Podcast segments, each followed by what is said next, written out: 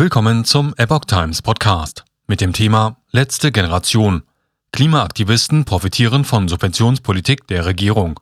Ein Artikel von Die Bleu vom 27. Juli 2022. Sie kleben sich auf Straßen, reißen Gehwege auf und schütten Mist in Ministerien. Die Protestaktionen der letzten Generation nehmen immer radikalere Ausmaße an.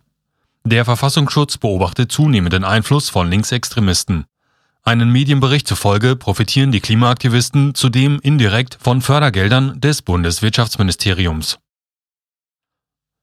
Wir haben noch zwei bis drei Jahre, propagieren Klimaaktivisten der letzten Generation für ihre Kampagne gegen den Klimanotstand.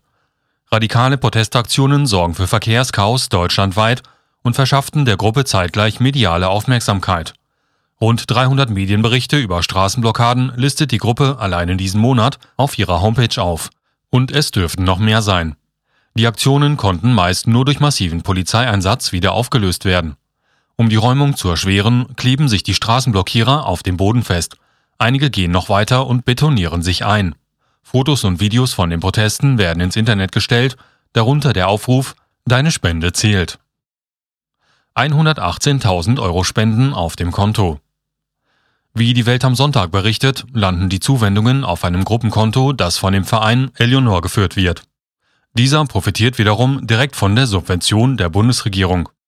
Rund 156.400 Euro flossen vom Bundeswirtschaftsministerium durch ein Förderprogramm an Eleonore.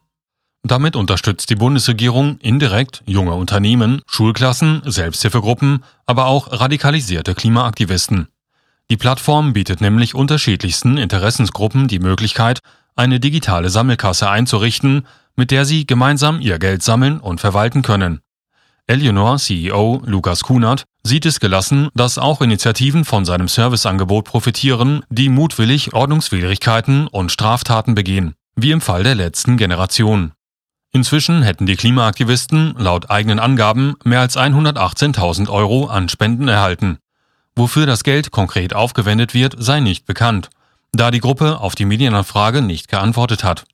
Um neue Anhänger zu gewinnen und sie auf die Aktion vorzubereiten, organisiert die Gruppe nahezu täglich Vorträge und Trainings.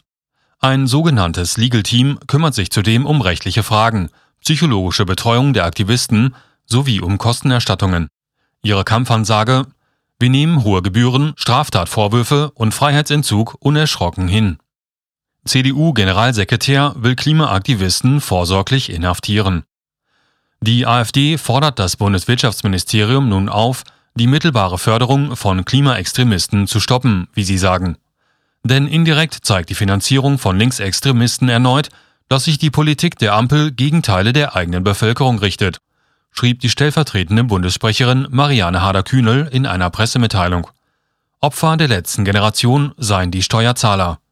Sie stehen im Stau, zahlen die Polizeieinsätze und offenbar auch für Sekundenkleber und Blitzbeton, schreibt sie. CDU-Generalsekretär Mario Chasa hatte bereits vergangene Woche ein hartes Durchgreifen der Sicherheitsbehörden vorgeschlagen.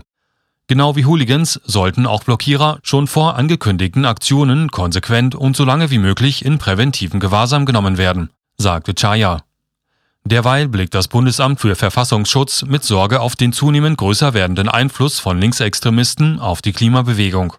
Sie würden gesellschaftliche Proteste radikalisieren und den Staat und seine Institutionen delegitimieren.